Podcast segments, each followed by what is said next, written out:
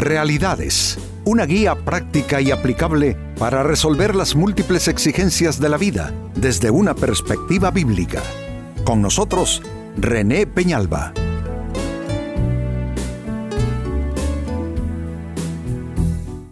Amigos de Realidades, sean todos bienvenidos. Para esta fecha nuestro tema, ¿por qué razonas así? Nuestros argumentos, nuestros logismos, nuestras justificaciones, nuestras protestas, nuestras explicaciones, muchas veces todo esto que es, tiene que ver con nuestro razonamiento de vida, nuestra argumentación de vida, puede estar, digámoslo así, contaminado y precisamente es lo que está pasando. Este tema nace de una situación en, que Jesús eh, es confrontado por los eh, líderes religiosos de su época, porque lo que sucede es que un hombre paralítico fue sanado por Jesús, pero cuando Jesús sana al paralítico le dice que sus pecados le han sido perdonados. Entonces los fariseos y los eh, líderes religiosos se alarman y comienzan a argumentar de que quién es Jesús para que Él perdone pecados. Eso solo Dios lo puede hacer. A lo cual Jesús responde precisamente con nuestro, lo que es nuestro tema de hoy. ¿Por qué razonan así? Pues leo el texto donde aparece precisamente esto, es Marcos capítulo 2 y verso 8, dice así, en ese mismo instante Supo Jesús en su espíritu que esto era lo que estaban pensando. ¿Por qué razonan así? les dijo. Ellos están protestando en su corazón, ellos están criticándolo en su corazón. Y Jesús, ellos no han dicho siquiera, no, no, han proferido palabras siquiera. Pero Jesús que sabe lo que hay dentro de cada persona, y atención, que eso es importante, ¿eh? que puede ser que tú no digas nada, pero ya Jesús sabe que tú lo estás pensando. Ya Jesús sabe que estás argumentando de esa manera. Y esa pregunta que le hace Jesús a los fariseos de su época es una pregunta que nos la hace a nosotros también. ¿Por qué razonas así? Esta es una manera de razonar erróneo, sin las bases necesarias, un, razonar en base de prejuicios, de digamos que cosas mal entendidas, mal interpretadas. Con todo eso tiene que ver esa forma errónea de razonamiento. Pues precisamente el texto nos lleva a la pregunta eh, principal en este tema. ¿Qué influye en una manera errónea de pensar? ¿Qué es exactamente aquellas condiciones nuestras, condiciones internas todas, que influye en nuestra manera de razonar y que se torna al final en un, en un razonamiento erróneo, un razonamiento equívoco. Entonces esa es la pregunta, ¿qué influye en una manera errónea de razonar? Atención a esta corta lista. Influyen en primer término los miedos. Cuando la gente tiene temor, entonces la gente razona mal, razona basada en el temor. El temor, siempre lo he dicho aquí en realidades, es un mal consejero. Uno no debiera escuchar la voz del temor. Lo que sucede es que el temor pone la voz bien en alto. el temor no nos susurra al oído, el temor nos grita en la cara, nos grita en el rostro. Y todos los seres humanos, todos, absolutamente todos, eh, tenemos temores en un momento o en otro. Los miedos son parte de la experiencia de ser un humano. Los miedos comienzan con la primera persona sobre la faz de la tierra, que es el hombre Adán. Y los miedos se siguen manifestando a lo largo de toda la historia sagrada en la Biblia. Y en nuestras vidas es igual. Así es que si tú te dejas invadir, conquistar y vencer por los miedos, entonces tus razonamientos van a ser de temor, razonamientos negativos, razonamientos pesimistas, razonamientos fatalistas. ¿Cuántas personas he encontrado yo que así razonan? Tienen la posibilidad de un empleo, pero están razonando que no, lo van a conseguir. Tienen la posibilidad de tener una clase de bendición en algún aspecto de su vida, piensan que no, piensan que seguramente será para otro, porque como a mí no suelen pasarme cosas gratas, seguramente esto no me va a salir bien. Se da cuenta, es el razonamiento de la persona que tiene temor. Eso influye en tu manera de razonar y la vuelve errónea. Eh, te, te, quedas siendo una persona de mentalidad errónea, como lo llamaríamos en consejería pastoral. Es decir, una persona que tiene tendencia a pensar negativamente, pesimistamente. Esa es una mentalidad errónea, que genera, por supuesto, una actitud errónea. Pues esto en principio influye en una manera errónea de razonar. Segunda respuesta, ¿qué influye en la manera errónea de, de razonar? Incluye también los prejuicios. Temor es una cosa, prejuicios es otra. Los prejuicios son ideas inconclusas, básicamente, y se vuelve prejuicio porque eh, en realidad como razonamiento y como argumento lo que tiene de fondo es un mal sentir de esa persona respecto a una situación o respecto a otras personas. Es decir, cuando tú tienes un sentimiento negativo respecto a alguien o a algo, se puede decir entonces que tienes prejuicios.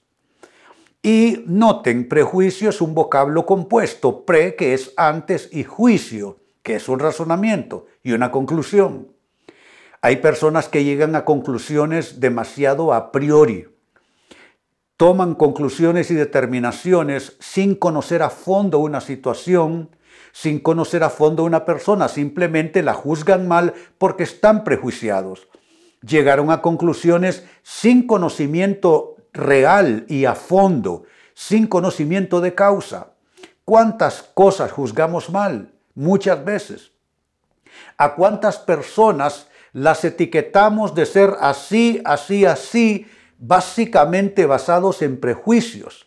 Desprendida esa actitud y ese etiquetar a las personas con un juicio que proviene de eh, prejuicios. Yo quiero invitarte, amigo, amiga, a que revises en tu esfera de relaciones y en tus distintos escenarios de desempeño con qué o con quién tienes prejuicios. Eso va a ser tu razonamiento equívoco, porque lo que tienes es un mal sentimiento hacia esa persona o hacia esa situación. Tú tienes que curarte de eso, porque tener un mal sentir sobre alguien no significa que tú tengas la razón. Es solamente que estás prejuiciado, prejuiciada en contra de esa persona o de alguna situación en particular. Entonces influye en una manera errónea de pensar los prejuicios de las personas. Y sigo sumando. ¿Qué más influye en una manera errónea de pensar? Además de los miedos, además de los prejuicios. También, y aquí hay un total cambio de dirección, influyen los recuerdos. Un mal recuerdo hace que la gente razone mal. Y siempre pongo yo como ejemplo lo siguiente. Si una niña vio que papá trataba mal a mamá, con frases de desprecio, con violencia verbal y psicológica, y mamá fue un, un miembro de segunda categoría en esa familia, en ese matrimonio. Entonces, esa niña que creció viendo ese cuadro, ese recuerdo la llevó a un razonamiento erróneo y es, los hombres son malos. Los hombres abusan de las mujeres. Y se creó un argumento y un razonamiento falso. Démosle vuelta al ejemplo. Eh, un hombre tiene la mala experiencia de que su esposa le fue infiel en el matrimonio. Eh, ese impacto y ese traumatismo tan grande le generó un argumento eh, erróneo y un razonamiento erróneo y es, todas las mujeres son infieles. y se quedó pensando el resto de su vida que todas las mujeres son infieles, lo cual le cerró la puerta de oportunidad a volver a rehacer su vida porque la Biblia le da espacio de que si hay infidelidad por cualquiera de ambos lados, el divorcio es permitido en la Biblia. Entonces, ven en esos ejemplos, noten cómo un mal recuerdo puede convertirse en un mal argumento, en un mal razonamiento. Entonces, recuerdos, claro que influyen en una manera errónea de razonar, y me refiero a recuerdos obviamente negativos. Y número cuatro, con lo que cierro, ¿qué más influye en la manera errónea de razonar? Ya mencionamos los, los miedos, mencionamos los prejuicios, incluimos los recuerdos. Ahora vamos a incluir otra cosa importante. Es un factor con el que todos eh, nos enfrentamos siempre es la ignorancia. No hay nadie que tenga el conocimiento total y absoluto de todas las cosas, excepto Dios, pero entre nosotros los humanos nadie es omnisciente, es decir, eh, conocedor de todas las cosas. Hablamos según lo que conocemos, según lo que entendemos, sea bien o no, sea bien o mal. Hablamos según lo que hemos vivido, lo que hemos escuchado, lo que otros dicen, lo que hemos experimentado, hablamos por lo que hemos leído, etcétera, etcétera, etcétera. Pero saben, en realidad debemos todos reconocer nuestra propia ignorancia. El desconocimiento sobre temas, sobre personas, sobre circunstancias, hacen que las personas razonemos mal. Por eso, frente a la posibilidad de emitir un juicio, lo primero que uno debiera hacer es indagar. Indagar si eso que pienso o estoy comenzando a pensar, si ese criterio que estoy comenzando a elaborar, a construir, tiene todos los elementos de conocimiento. Debiera ser, amigos, una sana costumbre investigar lo suficiente un tema investigar lo suficiente un asunto antes de emitir un criterio y mucho más aún si se trata de emitir ya no un criterio, sino un juicio. Hemos pecado todos de ignorancia. San Pablo es el primero que es un erudito eh, eh, en términos de los tiempos bíblicos. Casi todo el Nuevo Testamento es de la autoría de San Pablo, con una educación, una erudición, un trasfondo, una estructura intelectual extraordinaria. ¿Y qué dijo él? Que se consideraba a sí mismo el primero de los pecadores. Y dijo que él pecó, dice, lo hice por ignorancia, estando en incredulidad. La ignorancia, óyelo bien, te hace no creer en las personas. Eso es básicamente por ignorancia. Porque si llegaras a conocer a las personas realmente pensarías diferente tendrías una actitud diferente y actuarías de manera diferente. Así es que tenle cuidado a tu propia ignorancia.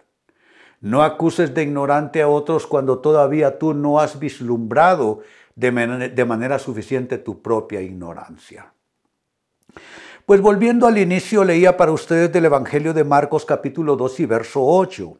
En ese mismo instante Jesús supo en su espíritu que esto era lo que estaban pensando. Es que Él sabe lo que pensamos. A Él no lo podemos engañar, no lo podemos evadir. Él nos mira por dentro. Y atención, ¿por qué razonan así? Les dijo. Están cuestionando a Jesús. Ni siquiera están poniendo la atención en que acaba de sanar a un hombre enfermo. Lo que, en lo que ellos quedaron eh, eh, atascados es en que Jesús también le dijo al hombre al sanarlo, tus pecados te son perdonados. Entonces cuestionaron a Jesús, y que solo Dios puede cuestionar pecados y no han dicho nada todavía, pero Jesús sabe lo que están pensando y les dice, ¿por qué razonan así? Esto nos muestra que el razonamiento equívoco, la argumentación errónea, es un mal, es un pecado, es una tendencia, es una tentación de todos nosotros los seres humanos. ¿Y qué influye para tener una mentalidad errónea y un razonamiento equívoco? ¿Qué factores influyen? Les he dado cuatro factores. Uno, los miedos. La persona invadida por miedos piensa de esa manera, inclinado a todo lo que es pesimismo y temor. Dos, los prejuicios influyen también en una manera errónea de pensar. Prejuicios, que es anticiparse demasiado a emitir un criterio y un juicio sobre una situación o sobre una persona. Tres, los recuerdos. Si tú tienes un recuerdo de algún traumatismo, alguna gran pérdida, algún fracaso, una injusticia que cometieron en tu contra, alguien que mintió, alguien que engañó, en fin, ese recuerdo puede pesar tanto en ti que termines razonando erróneamente en razón de ese mal recuerdo. Y cuatro, la ignorancia. La ignorancia que nos hace hablar lo que todavía no sabemos a fondo y de quien todavía no conocemos a fondo. Amigos, con esto cierro el tema, de igual manera me despido. Y les recuerdo que nuestro enfoque de hoy ha sido titulado ¿Por qué razonas así? Hemos presentado Realidades con René Peñalba. Puede escuchar y descargar este u otro programa en rene-penalba.com.